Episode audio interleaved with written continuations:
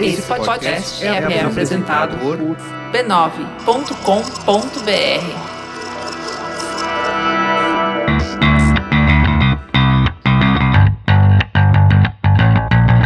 Olá, eu sou Alexandre Maron e esse é o Zing, um programa com conversas profundas sobre assuntos aparentemente banais. E hoje eu tô recebendo uma convidada muito, muito super especial. Metade do Mamilos. 50%, 50-50. É a Juva Lauer. Oi, pessoal. Oi, zingueiros. Oi, zingers. Muito bom estar aqui com vocês. Estou muito feliz. Sempre quis vir aqui, Maron. Você demorou para me convidar. Pois é. Tô me sentindo uma criança na mesa dos adultos. Agora eu vou falar sério. Ah, até parece.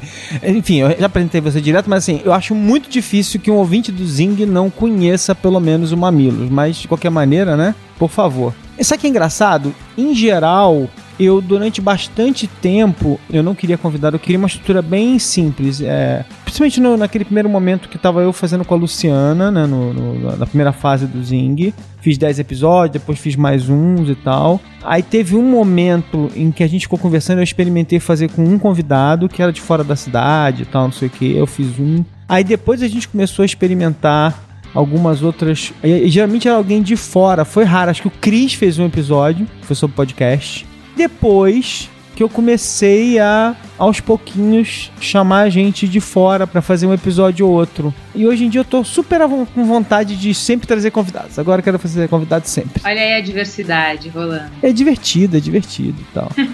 Bom, muito obrigado por estar aqui, Ju. A gente ficou aqui umas semanas tentando né, acertar agenda, tempo, porque afinal de contas você é uma pessoa, você é uma pessoa nada ocupada também. É, grava código aberto, grava NBW, grava mamilos, grava Zing, tem que trabalhar, dois filhos, fazer curva de flores pra escola. Pois é. E é o seguinte, convidada trouxe o tema. Qual era o tema, Ju? Bom, o tema, se. Não precisava nem ter me apresentado, era só falar o tema que as pessoas já iam achar que era eu mesmo, porque é um tema bem mamileiro. Lá vem uma mamileira, já vem, já vem mamileira. É, eu pedi pra gente falar sobre a cultura da lacração. Cultura. Peraí, peraí. Cultura da lacração. Isso não tem nada a ver com lacraia. Essa moda, né? De que agora você não tem que dar uma opinião, você tem que lacrar, né? Lacrar. Que é isso que vale, que isso que é legal. Que é aí que é bacana. Então, peraí, então vamos definir o que é esse negócio de lacrar. O que é lacrar, exatamente? Então, lacrar é quando você faz um tweet, um post, uma frase, uma foto, enfim, qualquer coisa que é tão incrível, tão maravilhosa, tão deslumbrante que deixa as pessoas sem fala. Chutador de balde, chutador de sacos, chutador de bundas. Sim. E a gente falava em Porto Alegre, dá nos dedos. Ai, dá nos dedos? nos dedos dele. É, deu bem nos dedos. Ah, é aquele negócio que você ficava dois dedinhos contra dois dedinhos, é. que você bate um no outro assim, pé. Eu acho que deve ter sido daí que começou a, gíria. Enfim, que é essa coisa de que você vê alguém racista, machista, sei lá, bem retrógrado, tá dando a sua opinião lá e você vem e falam de uma maneira tão taxativa e humilhante pro outro que ele fica no chão sem reação. Não tem o que falar depois do que você falou. É. Ou eu imagino. Porque você pode lacrar do outro lado também. Ou lacração é um termo. Eu acho que existe. A, a, lacração também ela vai muito de você expor a pessoa nas suas incongruências, nas inconsistências uhum. do discurso. Que eu acho que sim. A, tudo bem que o vocabulário até pode ser mais usado pra gente, né? A esquerdalha mas também existe o correspondente do outro lado. Então, sei lá, você vai usar o óculos lá, o óculos serve para qualquer um, independe do espectro político ou, enfim, do pensamento filosófico, né? Eu acho assim, acho que tem aí, né, não sei, tem uma narrativa da certeza que eu sinto nas pessoas, né? Elas têm uma narrativa em que elas quase uma narrativa épica, em que elas encontram uma coisa errada, aí elas vêm armadas de uma certeza e aí elas falam alguma coisa e aí elas acabam, derrubam aquela pessoa e deixam ela derrubada no chão, humilhada pela minha certeza, por quanto eu tava assim cavalgando na, na verdade. É, bem prepotente, né? Uma narrativa prepotente, né? De que você prepotente. tem toda a verdade e que a pessoa não tem nenhuma verdade e que, portanto, você expôs a sua verdade da maneira mais autoritária possível E aí não restou espaço para a pessoa sequer ter qualquer afirmação depois disso. Não há o que ser dito, né? Não há o que ser ouvido depois do que você falou. Você encerra a totalidade do discurso, da informação, da ideia, da verdade. Você encerrou. Não há mais o que debater, não precisa mais. Acabou. Pois é, você estava falando sobre isso quando a gente estava conversando, que é o seguinte, tipo, justamente no momento em que a gente colocou na mesa, né? A gente nunca pôde se comunicar com tanta facilidade como a gente pode agora, né? A gente tem telefones, messengers, WhatsApps, Facebooks, Instagrams, Twitters, blá blá. blá. A gente tem todas essas formas de, de, de, mensagem, de voz, de foto, de texto, de tudo. A gente pode se comunicar como nunca. E aí, ao mesmo tempo, parece que a gente quer liquidar a fatura o mais rápido possível. A gente tinha tudo para se comunicar melhor, mas parece que a gente não quer. É que tem várias coisas coexistindo, né, no mesmo momento. É. Então, várias tendências que se chocam. Então, assim, se por um lado você tem o fato de mais pessoas sentarem na mesa, o microfone tá na mão de mais gente, isso provoca o choque, porque você tem ideias diferentes, então isso vai promover o choque. A gente não tem essas ferramentas para organizar o debate, né? Então a gente conversou uma vez no Mamilos, foi bem interessante. O Cidadania 2.0 tava o Torturra. Uhum. E ele tava falando assim, cara, pensa um pouco sobre isso. As redes sociais, elas não foram criadas para promover debate político, eles não foram criadas para promover conversas democráticas. Democráticas não precisa estar tá falando de eleição, entende? Você está falando uhum. de troca de ideias. Se a gente estiver falando de feminismo, se a gente estiver falando de racismo, são discussões políticas, né? No sentido da existência, de, uhum. de se negociar o nosso espaço na sociedade. É como existir, o que espaço a gente merece, como que a gente merece existir e tal a rede social não foi feita para isso, entendeu? Então a intermediação, o meio onde a gente se encontra, ele não foi feito justamente para propiciar o debate, para propiciar essa troca de conversa, para propiciar o diálogo, né? Mais do que o debate, mas o diálogo, né? Então fica aí esse estímulo à lacração, é quem vai brilhar mais. Junto com isso, você tem. A gente sabe que a gente está numa sociedade do ego, né? Então é muito louco, porque. Ah, eu tô querendo agora que as pessoas respeitem que eu tenho o direito de estudar, por exemplo. Vai uma pauta feminista lá, então a mulher tem direito de estudar, ela tem que ser estimulada tanto quanto os meninos, as meninas têm que ser estimuladas a estudar. Uhum. Bom, ok. Aí eu vou na minha lacração, se eu quero encerrar o debate, bom, encerrando o debate eu não mudo a ideia de ninguém. Uhum. Então eu não tô avançando a minha pauta nada. Então por que, que a gente tá. Pro...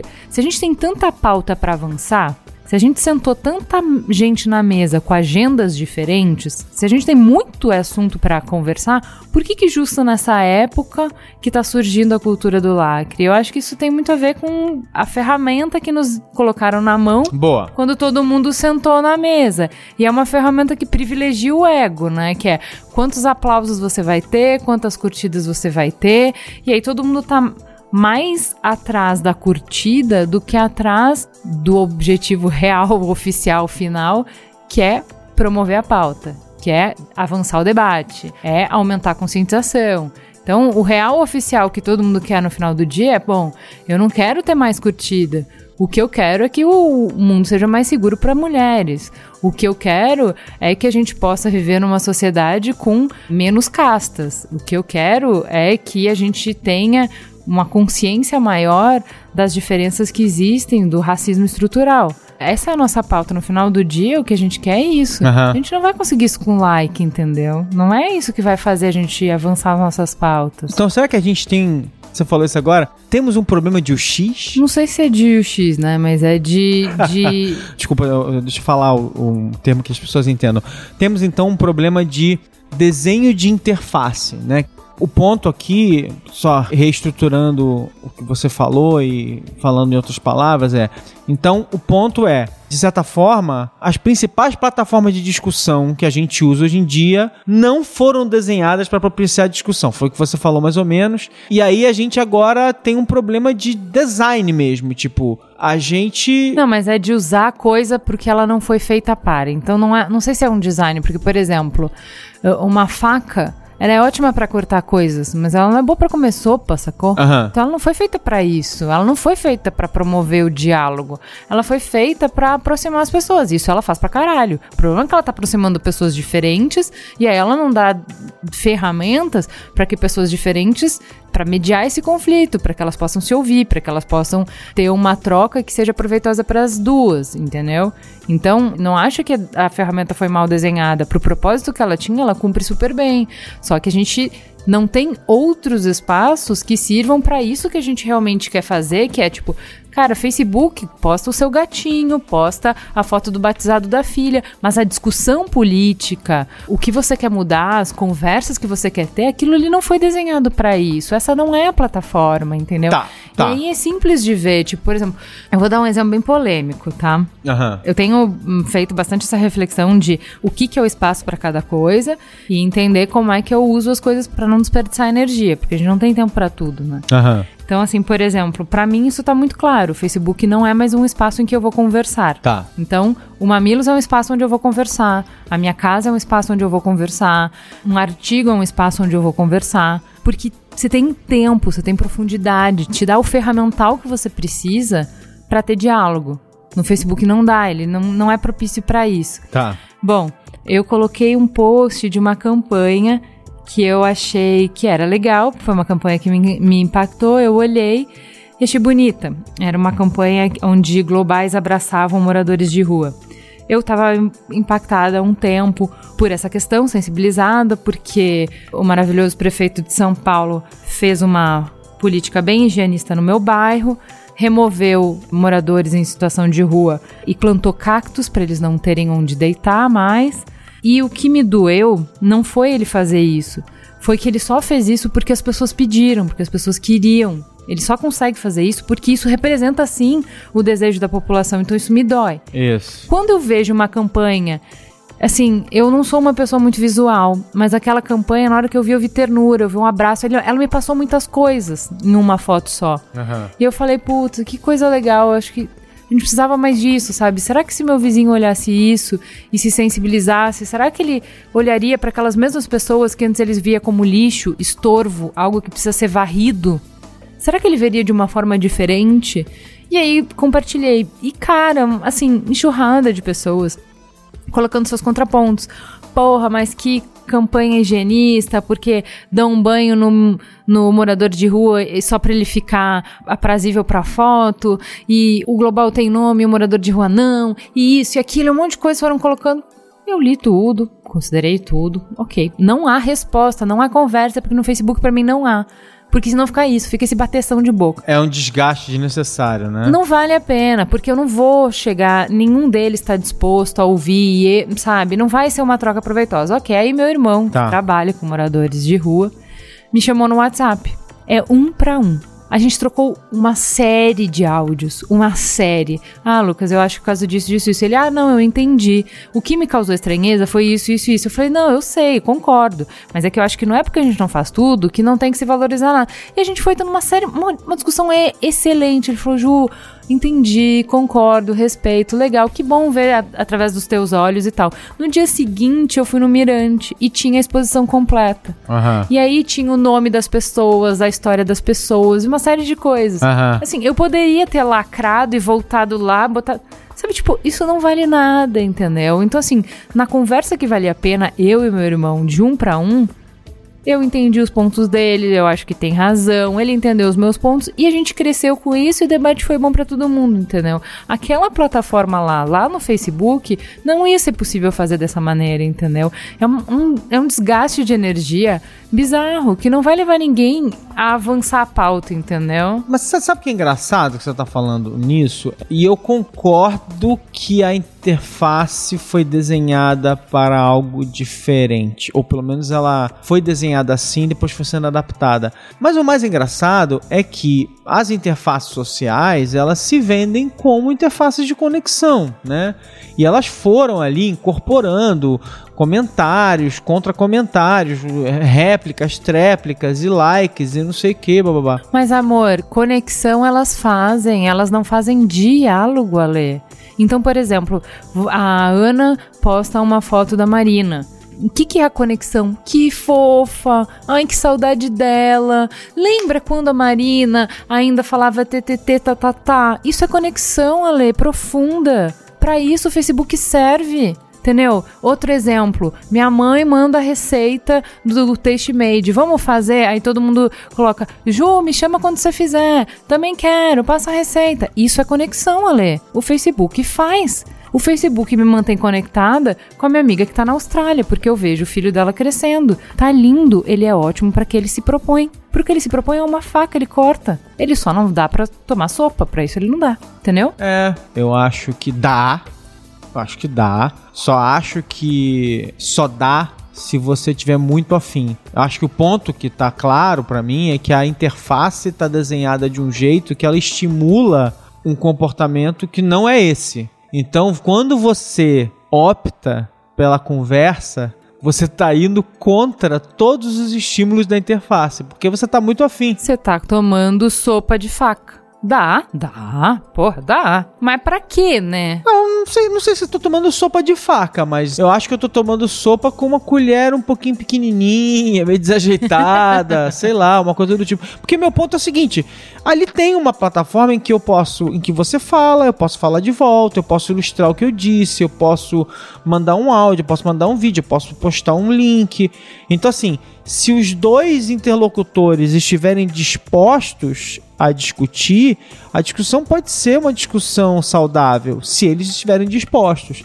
Eu acho que tem, talvez, além disso tudo que você falou, eu acho que tem uma, uma, coisa muito estranha que aconteceu, que é assim, às vezes eu tenho a sensação de que a chegada das redes sociais na vida das pessoas deu uma resetada é, social, deu um reset geral, assim. As pessoas elas nunca tiveram que conversar do jeito que elas agora meio que se veem tendo que conversar de vez em quando. Elas nunca tiveram que lidar com certas situações ou coisas assim, tipo, eu não precisava saber certas coisas sobre as pessoas que eu conheço que agora, com essa interface que foi criada, eu me vejo descobrindo de repente, sabe, ideias e pontos de vista e posturas sobre pessoas que eu conheço que eu não sei se eu queria saber, não, pra falar a verdade.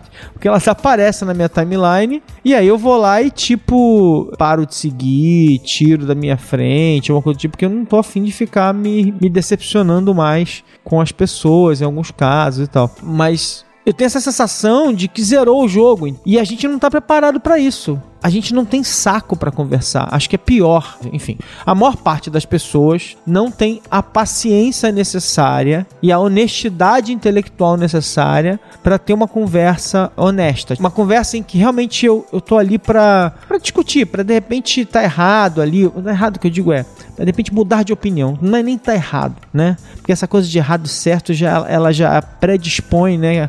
Uma, uma ideia de que eu tô certo que eu tô errado, né? Muitas vezes é uma questão ali de lente. E eu, eu sinto isso, assim, tipo, as pessoas entram com essa disposição de, de certo e errado. É que também além da questão do certo e errado, que é, é uma prepotência, né, que é o que a gente falou no início, tem uma questão de método também, né? Porque assim, vamos dar de garantido, vamos dar de barato que você tá certo, tá? Uhum. Então você tá certo e os caras estão errados. Mas claro, óbvio. Claro. Beleza, tudo bem. Mas aí é uma questão do, de método, né? Porque assim, não é nem pedagógico. Assim, uma das coisas que você vai aprender como professor é que você não corrige apontando o erro. Uhum. Entendeu? Não é assim que se faz, porque as pessoas só se fecham, porque Uhum. a reação natural, a reação orgânica, o mecanismo automático do seu cérebro é se fechar e se proteger. Uhum. Quando alguém mostra dessa maneira, você vai entender que você está sob ataque e você vai começar a se defender. Então, como método, isso não funciona, né? Fora isso, você vê que assim, bom, a gente tem as pessoas em diferentes estágios de evolução, no sentido de- da sua caminhada de vida, né? Em diferentes momentos de vida. Então, sei lá, você tá sensível a coisas diferentes em momentos diferentes da sua vida. Então, tem discussões que vão ser muito importantes para você em determinado momento e que para outra pessoa não é. Ela tá em outro momento de vida. Você acabou de ter um filho, Aham. tem discussões que são urgentes para você e para outra pessoa, para sua amiga, aquilo ali ainda não não bateu a necessidade de discutir sobre isso, não é importante, não é mobilizador aquilo. né? Isso. Então você encontra as pessoas numa rede social, por exemplo, você vai encontrar gente em todos esses momentos, com todas essas diferenças, pra, para além da diferença de como pensa, tem essa diferença de, pô, qual foi o acesso que ela teve, qual é a trajetória que ela tem, qual o momento de vida que ela tem, entendeu? Aham. Então, assim, a estratégia é muito estranha. Por isso que eu falo que o lacre, ele não, ele não vem de uma estratégia de avançar a pauta. Ele vem de um movimento egóico de brilhar. Eu quero brilhar, eu quero aparecer, eu quero ter mais like. E aí, esse é o problema, porque, assim, tá todo mundo brilhando muito, tá cheio de brilho, mas a pauta não avança. Pelo contrário, a gente tem as opiniões cada vez mais polarizadas. Então, assim, eu entendo o questionamento de, ah, a gente precisa questionar o próprio fundamento do lacre, que é a premissa de que eu estou certo, a prepotência de achar que eu estou certo o tempo inteiro. Aham. Acho muito válido. Mas acho importante também questionar o método, sabe? Aham. Porque tá, se eu tô certo e eu quero que as pessoas venham pro meu lado, se eu quero evangelizar, se eu quero que elas troquem de time, não vai ser dando um tapa na cara que elas vão mudar. Não vai ser humilhando que, eu vou, que elas vão mudar, não vai ser impondo, não vai ser gritando que elas vão mudar, entendeu? É no debate que existe a possibilidade de mudança, é no diálogo, é quando a pessoa se sente valorizada, quando a pessoa se sente ouvida, quando a pessoa sente que vocês estão sentadas na mesma mesa. É. Quando ela gosta de você, ela já se abre um pouco mais. Quando ela se sente respeitada, ela se abre um pouco mais. Eu não acredito em possibilidade de mudança no tapa. Eu não acredito. É, tem dois pontos pra falar aí, um positivo e um negativo. Primeiro ponto positivo é assim, é, eu não posso falar por todas as pessoas, mas eu mesmo, uma das coisas mais comuns quando eu me vejo na situação de, de corrigir alguém que eu gosto, ou principalmente uma, sei lá, criança, né? Enfim. Mas eu geralmente começo por uma identificação, né? Tipo assim, como se eu aponto alguma coisa que eu faço igual ou que aconteceu comigo e me coloco numa posição frágil também para dali construir uma correção, por exemplo, né? Tipo assim. E é engraçado quando você parte de uma posição de amor, né, de, de curtir e tal, não sei o quê, de ou de respeito, né, que, que é uma, uma variante do amor, como você constrói isso com muito mais facilidade, porque você não tem vergonha de se inferiorizar, de eventualmente falar assim: Sim. Pois é, eu também cometo esse erro várias vezes. Então, olha só, vamos fazer assim, ó. Mas eu aprendi assim. Não sei se o ouvinte já se viu fazendo isso, sabe? Tipo, eu vejo uma pessoa cometendo um erro, eu não quero entrar por uma simples correção do erro da pessoa. Então, eu geralmente eu chego identificando o que eu faço igual a ela, ou o que eu já fiz igual a ela várias vezes. E aí eu vou e falo: "Então, cara, olha só, você tá fazendo isso, eu já fiz isso 300 vezes, aí me chamaram a atenção, e aí eu aprendi isso. Ó, talvez se você fizesse assim, e pum, e aí dali a gente entra numa identificação e consegue tal. É muito difícil para as pessoas fazer isso, é muito difícil. Então, mas, Ale, olha o que você tá falando e olha o que você falou anteriormente em relação à ferramenta. Você, como gestor, já deve ter tido algum treinamento de feedback. E o treinamento de feedback fala claramente que você não faz feedback negativo em público. Claramente.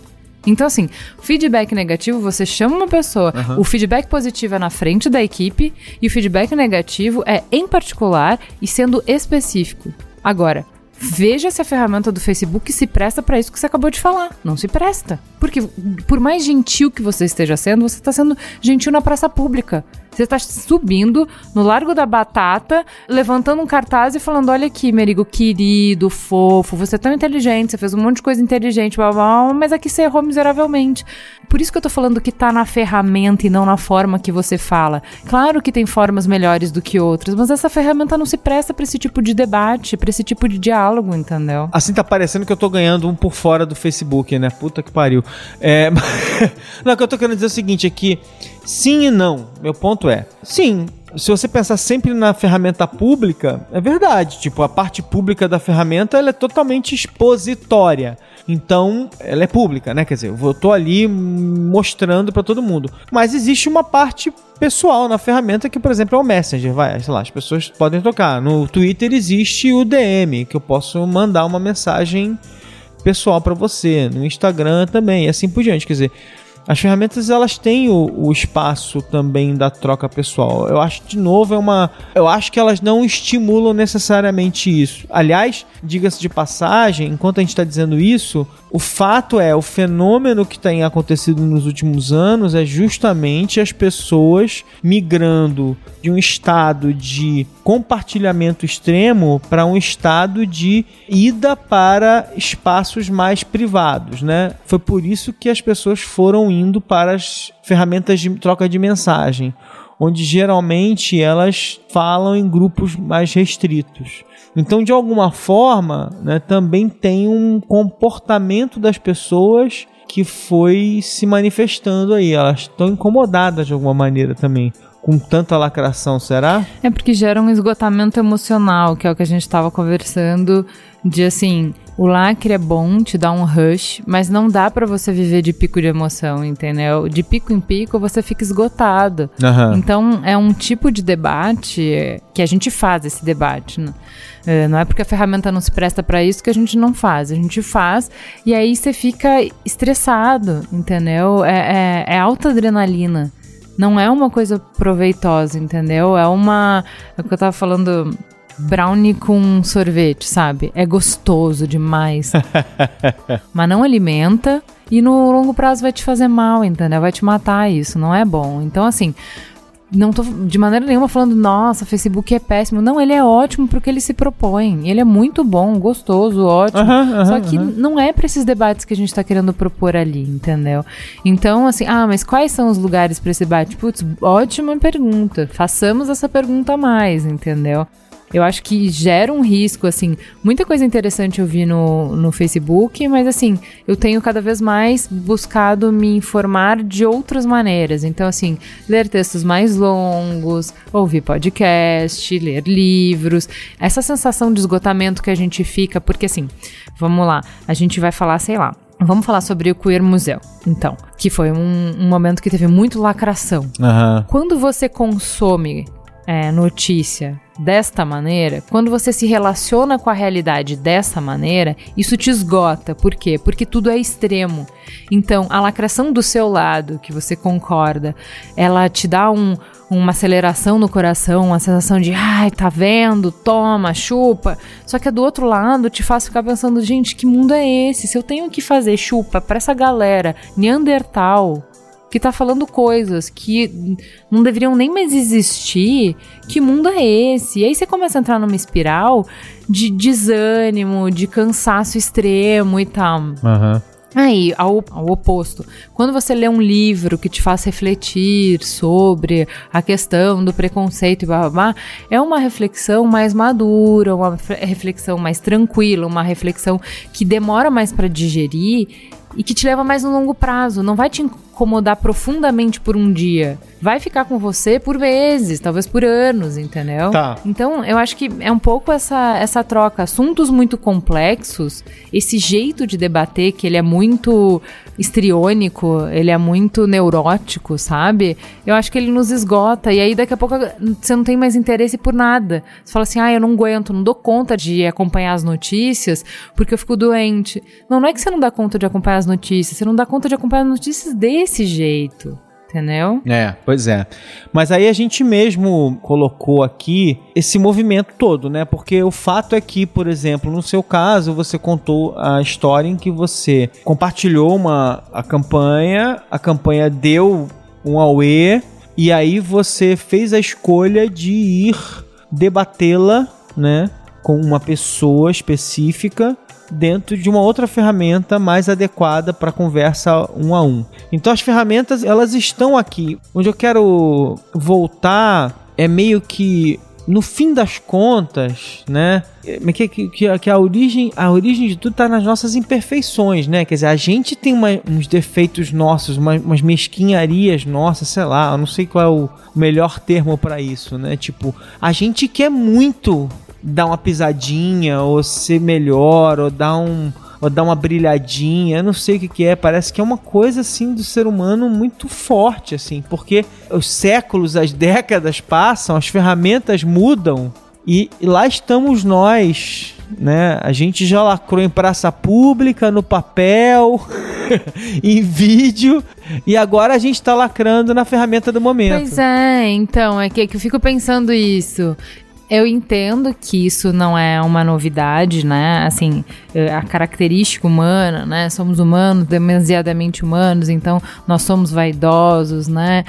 Mas eu acho que se você for analisar com distanciamento, for comparar diferentes sociedades, de diferentes é, momentos históricos, você vai ter momentos em que a vaidade é mais importante do que em outros, sociedades em que a vaidade é mais importante do que em outras, culturas em que a, a vaidade é mais valorizada do que outras culturas. E eu acho que o que a gente está fazendo nesse momento, nesse debate, é conversar um pouco sobre o valor que a vaidade tem na nossa cultura e o quanto ela está tomando a o primeiro lugar, né, o protagonismo em relação à mudança, à transformação, né? Porque assim, se a gente de fato, porque tudo que a gente está falando de que a gente está falando de movimentos sociais de uma maneira ou de outra.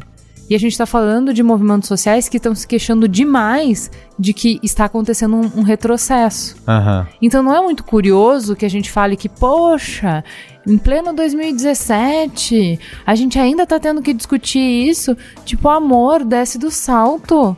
Nós tivemos milhões de gerações em que a mulher não tinha direito a algum. A gente tem duas ou três no máximo em que a gente começou a ter algum direito. Tem uma geração que a gente pode votar. Uma. No mundo inteiro. Entendeu? Do que, que você tá falando de que ainda? Você vai ter que falar isso por umas 3 mil gerações. Cala a boca! Você tá 50 anos falando a mesma coisa, você acha que é muito? Não tem direito adquirido. Entendeu? A gente começou a discussão agora, desce do seu salto e se digna a conversar com as pessoas. Vai ter que ter muito diálogo, sim. Vai ter que sentar e explicar, sim. Vai ter que defender o seu ponto de vista, mas é muitas vezes, não é só uma vez, entendeu? Mas para ele de novo, de novo, e mais uma vez amanhã e depois de amanhã, porque não tem direito garantido, entendeu? Então, assim, é estranho que nesse momento em que a gente precise avançar tanto pautas, que a gente reclame tanto de que está retrocedendo, a gente use a ferramenta do lacre. Para mim, a ferramenta do lacre ela não promove diálogo, uhum. a gente só consegue transformação com diálogo. Então, é uma ferramenta que não faz sentido para mim. Eu tô pensando aqui que a evolução correta, que não é o caso agora, estamos muito longe disso, das ferramentas tecnológicas que a gente tem permitiriam que um dia a gente tivesse, pelo menos em alguns casos ou em algumas instâncias específicas, algo mais próximo até de uma democracia direta, né, em que mais pessoas pudessem decidir sobre certas questões. Mas parece que a gente está muito longe disso. A gente é muito confuso e, e cada dia mais parece que a gente, com o grupo social, a gente é meio imperfeito para lidar com essas questões. Assim, tipo, a gente o, o pau come muito fácil e de uma maneira simplista, né? Será que assim, tipo, o problema já, já tá assim, a gente sabe, né? O problema geralmente é educação e tal, não sei o que. A gente sabe que educação é grande parte do problema. Educação como, né? Porque a gente fala muito de educação como se fosse escola, né? E alguns dos problemas que a gente está discutindo aqui são pautas da camada mais educada da população né? Então quem tá pedindo ditadura não é a galera que não tem primeiro grau completo. Esses aí não pedem ditadura porque eles não têm medo de apanhar, né? Então eles não pedem ditadura. Quem pede ditadura é a galera que tem certeza que vai ficar em cima, né? Tem certeza. Olha, o problema aqui é que muita gente que não sabe decidir tá podendo dar pitaco. Então joga ditadura aqui porque só os bons vão decidir e os bons subentendem-se que somos eu, nós, né? Então, a gente tá falando de gente muito bem educada, Lê. Concordo com você plenamente. Mas o meu ponto é: parece que nas nossas escolas a gente não treina as pessoas para debater. Isso é um dos pontos que mais me assusta. Nas nossas escolas, não interessa nossas escolas públicas, nossas escolas caríssimas, nossas escolas, nas nossas melhores escolas do mundo, a gente parece não treinar as pessoas para o debate. Né? E o que a gente tem é uma classe que se acha educada e que não sabe debater também. E que tá achando muito legal também isso tudo, né? Tipo, quando você vai olhar lá, tipo, homens de uma certa idade, classe social e classe econômica acham legal a ideia de ditadura. entendeu? Isso me assusta profundamente, assim. É. E aí, nesse ponto, é, a coisa se torna bizarra, né? E eu acho isso mesmo, Ju, tipo, temos uma visão elitista do mundo, em que pessoas que se acham muito educadas sempre tem essa coisa assim, ah, mas essas pessoas, se elas fossem mais educadas, elas. E aí você vai ver o que essas pessoas educadas dizem e você fica assustado. Exato. E aí, ferrou. É porque assim, é, Lê, uma coisa que a gente já conversou bastante no Mamilos é a gente tem uma visão linear da história e essa visão ela é uma ficção, né? Isso, uma narrativa, né? O Ilvão da Massa, ele fala sobre isso. E principalmente assim, embora a técnica ela seja acumulativa, né? Então, sei lá, você vai na medicina, você tentou de um jeito, daí você descobriu que o de outro era melhor, então uma, um jeito substitui o outro, e aí você vai substituindo, substituindo, e aí, por exemplo, se alguém resolvesse botar cocô na ferida hoje, a galera ia ficar chocada. Não, porque isso é retrocesso. Ah, Porque é uma linha reta Aham. o aprendizado, né? O cumulativo. aham. Mas com todo o aprendizado humano, a gente começa do zero a cada geração. E é muito difícil porque a gente não acumula, assim, de uma certa maneira, né? A gente tem alguns aprendizados que eles são muito experienciais.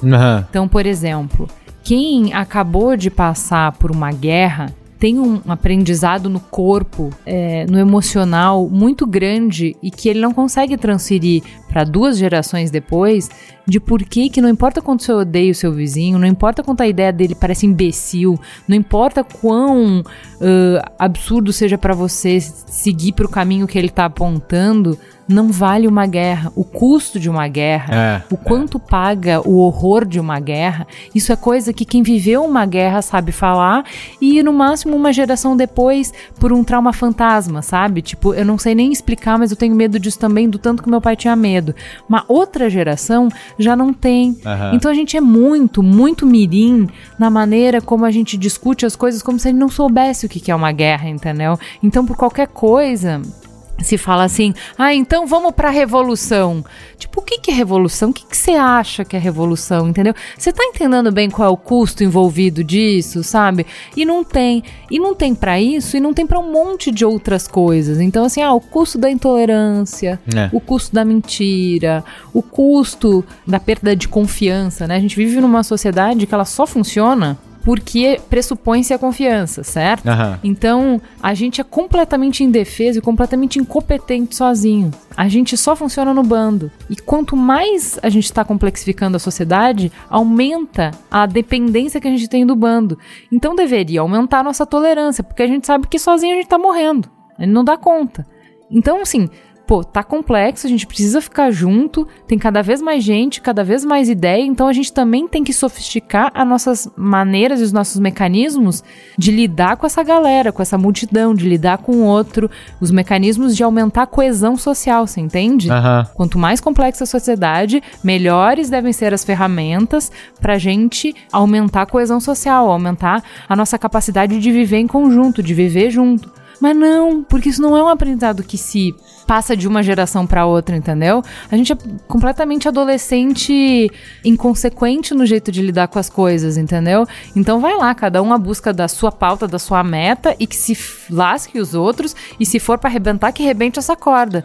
O qual é o preço se rebentar essa corda, entendeu? O que, que a gente paga se rebenta essa corda? Ah, então assim, não, eu quero muito ganhar essa eleição. Então, se eu tiver que torturar os fatos, eu vou torturar. Uma vez que as pessoas saibam, percebam essa manipulação, elas não confiam mais em mim. E eu tô aos pouquinhos poluindo a única piscina que a gente tem pra nadar. Se as pessoas não acreditarem em nada, se as pessoas ficarem céticas, como é que a gente faz pra ter conversas? As conversas que a gente precisa ter? Entendeu? Então, assim, são coisas que, assim, a gente não para pra pensar, não mede consequências, sabe? Porque tudo no curto prazo, né? É ganhar essa eleição, é resolver esse problema, é lacrar nesse debate, entendeu? E aí, assim, cada vez menos eu vejo uma preocupação de, tá, e aí, como é que a gente vai continuar esse barquinho aqui? É o único que tem, entendeu? Aham. Não dá pra jogar todo mundo do barco e só ficar com os meus amigos aqui nesse barco. A gente vai ter Não que dá, né? dividir esse espaço com todo mundo. Então, sabendo que a gente tem que dividir, como é que a gente lida? sabe? Eu não vejo muito isso. Ju, eu tô achando você muito pessimista hoje, hein? você tá pessimista. Eu não sou pessimista, Lê, porque eu acho que. é, eu sou crítica, Aham. mas eu acho que fora desse um lugar, desse pequeno lugar, dessa ferramenta que não é própria para essa discussão, as pessoas continuam vivendo suas vidas. E isso foi muito bom para mim, né? No Mamilos do Cidadania 2.0, o Márcio Black, que é super ativista, ele falou: "Mana, você tá você não tá acreditando na política, você não tá acreditando, você tá cansada, você tá olhando pros nossos problemas você tá falando que puta, a gente não vai conseguir. Vai pra rua. Vai pra rua. Se você for pra rua, você vai ver moleque na periferia que nunca sentiu orgulho do cabelo que ele tem, da roupa que ele tem e de ser quem ele é no mundo, que ele tá tendo. Aham. E ele tá tendo isso e tá passando pros outros caras, eles estão dominando a maneira de se comunicar e de construir identidade e de ter uma voz e de através disso Isso. levar isso pra mais pessoas. Você vai ver mulher que apanhava saber que não precisa mais apanhar e uma levar isso pra outra. E isso tá rolando e tá acontecendo. Aham. E é uma, uma revolução que não se para, entendeu? Você vai ver, não importa, a lei pode mudar mil vezes, essa mulher não volta a apanhar. Não volta, Aham. entendeu? Aham. E a filha dela não vai apanhar. E as amigas da filha dela não vão apanhar, entendeu? Então, assim, essa revolução, ela é imparável. E ela tá acontecendo todos os dias. Sai do Facebook e vai pra rua que você vai ver ela acontecer. Então, assim, Isso. muda a gestão e o cara tira a faixa de ciclista, os ciclistas vão lá e pintam a faixa na rua. Porque a pauta deles não acaba. Muda a gestão, entra a gestão, é- eles continuam, eles estão sempre lá. Então, assim, eu acredito muito, acredito na mudança, acredito nas pessoas. Eu só acho hoje, hoje, a minha ferramenta de escolha não é o Facebook pra isso, entendeu? A minha ferramenta de escolha para discussão, por exemplo, não é o Twitter. Eu amo o Twitter para me informar. Então eu pego muito link ali, pego muita indicação de coisa. Eu gosto muito do Twitter para me informar. Eu gosto muito do Facebook para me conectar. Mas para eu aprender sobre as coisas, para eu me informar, para eu entender o que tá acontecendo, não é, não são as ferramentas que eu uso, entendeu? Que são as ferramentas onde tem lacração, né? É. Tem livro de lacração? Tem, mas acho que esse lixo aí também já me já é mais difícil de, de te pegar, entendeu? Aí tem a minha curadoria do que, que eu leio, do que, que eu escuto, enfim, também não tô escutando eh, Rádio Bandeirantes que tá fazendo lacração no rádio, que também tem muito. Jornalismo de lacração tá, tem muito, que você sabe. Também não escuto isso, é minha curadoria do que, que eu escuto, do que, que eu consumo, né? Então, assim, não, não sou pessimista. Eu acho que tem coisa muito legal acontecendo. Só que não dá pra usar a faca pra comer sopa. Uma coisa que está acontecendo que é muito interessante de uns tempos pra cá, isso tá no Facebook, isso tá no YouTube, muito uma coisa do tipo assim, fulano de tal esmaga Cicrano. Já reparou isso? Sim, total. Cicrano destrói fulano com não sei o que, não sei o que lá. Cara, é muito impressionante esse tipo de coisa. Mas eu acho que talvez, tentando amarrar aqui, porque o, o Zing, diferente do Babilos e do Braincast e dos outros, o Zing não tem uma hora e meia de duração. Vamos tentar amarrar aqui. Eu acho que a principal sacada aqui, e eu acho isso muito importante do que você falou, que é assim. Talvez um tema recorrente no Zing é a importância das ferramentas digitais como uma forma de ferramenta de manifestação, né? Eu tenho voz, eu tenho mais voz porque eu tenho essas ferramentas à mão. Eu consigo dizer coisas que eu não conseguia dizer e eu consigo alcançar lugares que eu não conseguia alcançar antes porque essas ferramentas tornaram isso possível, né? Elas tornam possível falar mais, elas tornam possível levar a mensagem a lugares onde elas não chegavam antes. E isso acho que isso cria na gente uma distorção, uma visão distorcida, como se o mundo não fosse mais físico, como se ele fosse digital, como se a gente tivesse passado em ter uma lente digital sobre o mundo, né? Porque agora parece que a gente enxerga o mundo pelo celular, pela câmera, seja lá como for, e parece que a gente esquece que o mundo não é só digital, o mundo ele é físico, ele continua existindo fora do Black Mirror, fora da tela, daquela tela de celular, da tela de LCD, de AMOLED, de LED, seja lá o que for. E eu acho que essa talvez seja a coisa mais importante que a gente disse hoje, né? Tipo, vai pra rua, né? Tipo assim, lembra que o mundo existe fora da caixinha de comentário do WhatsApp, do Facebook, que essas ferramentas são importantíssimas, elas são incríveis, elas têm valor e elas são bacanas e tal, mas elas não são o mundo. Elas são apenas um pedaço do mundo que a gente vive. Isso aí, é um recorte. São um pedaço, elas são uma, uma parte muito legal, elas, ou uma parte muito ruim, né? Dependendo de, do ângulo pelo qual você chega, mas elas são só um pedaço.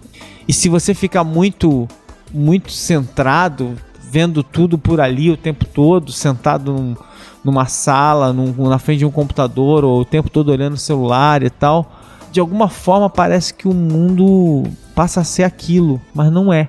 Aquilo é só um pedaço, não é tudo. Acho que para mim isso é o mais, é o que fica de mais forte aí. Ah, e a importância de, gente, vamos conversar, o diálogo não para nunca. 2017, sim, 50.028, 100 milhões e 37, a gente vai precisar continuar conversando e negociando. A gente só tem um barco, a gente tem que entrar nesse barco juntos. A gente vai ter que concordar sobre para onde apontar o barco. As escolhas de um vão interferir na, na, vida e no sofrimento de todos os outros. A gente está conectado de qualquer maneira. Então, sim, tem que ter mais humildade. Baixa do salto, conversa, entende. Você não nasceu desconstruidão. Então, né? É, pois é. Vamos, vamos, vamos conversar, assim, com menos arrogância, com menos prepotência, com mais disposição para escutar o outro, né? Porque no final do dia, mais importante do que brilhar mais do que o sol é avançar a pauta. É isso que interessa. Para terminar, você não pode valer suas curtidas, você tem que valer pelo que você conseguiu realmente transformar o mundo, né? Quantas pessoas você transformou? Quantas conversas você promoveu? Quantas inspirações você promoveu? Isso vale mais do que o like. É isso. Eu acredito nisso assim do fundo do coração, assim, acredito isso real oficial. Ju, já são aqui 10 da noite quase muito obrigado por ter parado sua noite de segunda para conversar sobre lacração. Espero que sem lacrar. Cara, exatamente, né? e é muito engraçado porque eu acho que tem uma coisa que as pessoas me fazem de vez em quando essa, umas perguntas e acho que isso me assusta um pouco, assim, tipo, esse mundo. Porque, assim, eu não vivo de verdade, de coração, eu não vivo num mundo de certezas. E eu tô longe de ser perfeito e tenho meus momentos lá em que eu falo alguma coisa e sou categórico e tal, não sei o que, acho que todo mundo tem esse momento, mas eu não vivo no mundo de certezas e eu me assusto quando eu vejo as pessoas vivendo no mundo de certezas absolutas. Quando me fazem às vezes uma pergunta, eu falo, cara, não sei, não tem como ter certeza desse negócio aqui. Mas talvez tenha a ver, Ale, com o fato de que. Eu agora não vou lembrar mais onde que eu vi isso, mas eu ah. em algum desses debates aí que eu participei, eu vi alguém falar que é, o jornalismo não tem ideologia, o jornalismo é a própria ideologia, né? Não sei se foi ideologia a palavra que usou, mas assim, que é isso, né? o jornalista, ele, a essência dele é a pergunta, é a dúvida, é não acabar a discussão, né? Então como é que você vai ter certeza? Na, na essência do seu treinamento. E eu diria até mais na sua missão de vida, né? O jornalismo é uma missão, é um, é um, jeito de existir no mundo. E acho que você tem isso em você. Eu acho assim, acho que eu nem seria tão categórico em relação a atribuir isso ao jornalismo, pura e simplesmente, assim. Eu acho que é eu acho que é algo pessoal, Ju. Assim, as pessoas são. Tem pessoas que são assim, tem pessoas que são assim. Um amigo meu tinha um termo ótimo para certas discussões que ele falava assim: se você não está grávido disso, é difícil entrar. Né? É difícil aceitar certas coisas. Às vezes tem que estar grávido dessa discussão, ou dessa questão, ou, dessa, ou dessas coisas para você tentar tá disposto a, a, isso. Acho esse, esse termo é muito bom. Aquilo tem que estar em você. Você tem que estar fecundado por aquela ideia de alguma maneira e acho que até a ideia de estar tá aberto, de entender que essas certezas são, elas são um pouco ilusórias, é importante, entendeu? Enfim. Acho que a gente plantou algumas sementinhas na cabeça dos nossos ouvintes, espero que sim que eu mais quero agora saber é o que, que os nossos ouvintes acham disso. Se eles querem lacrar, se eles não querem lacrar, se eles concordam com essa ideia de que, é, que essa interface é imperfeita mesmo, de que ela é uma interface que valoriza mais. Até valoriza a conexão, mas valoriza mais a, o brilho, né? Valoriza o ego do que qualquer outra coisa. E o que, que a gente podia fazer, né? Para ela se tornar melhor. Se bem que já tem uma solução proposta, né? Vai pra rua. Olha, sugiro muito que se vocês gostarem desse debate, vocês escutam, escutem o Mamilos é, Futuros Possíveis, da série Futuros Possíveis do Mamilos, o episódio 1 Aham. é o Cidadania 2.0. É uma reflexão muito gostosa. Sim. Ouvam, ouvam esse. Cara, e assim, tipo, eu tô obcecado porque eu vi o Mamilos do Handmaid's Tale. Por quê? Porque quando chegou o M, eu fui rever o Handmaid's Tale. Ah, Eu não li o livro, agora eu vou ler o livro, né? E é muito interessante porque eu não vi uma distopia assim há muito tempo. né? Uma distopia nesse nível. sim. Na verdade, até vi. Vi há- há dois anos eu tinha visto O Homem do Castelo Alto, né? Que é uma distopia, que é, que é aquela série do, baseada no livro do Philip K. Dick, sempre ele, que a Amazon fez, né? Uhum. Mas o Handmaid's Tale é de um nível brilhante e tal, não sei o que. Então, quando a discussão acaba, quando tudo isso acontece, eu tô muito obcecado. Toda hora que eu vejo alguma coisa dar muito errado, agora eu falo assim, Handmaid's Tale. Eu, eu- eu- eu repito pra mim mesmo. Handmaid's Tale. Handmaid's Tale. Eu fico falando baixinho pra mim mesmo. Ai, não, não. Pô, isso é muito Handmaid's Tale, cara. É algo assustador demais pra mim. Ju, muito obrigado. Valeu mesmo pelo seu tempo. Beijo pra você. Muitos mamilos pela frente ainda. E até a próxima, né? Obrigadão pelo convite, foi uma delícia conversar aqui. Ela espero que eu tenha contribuído para o tema. Até a próxima.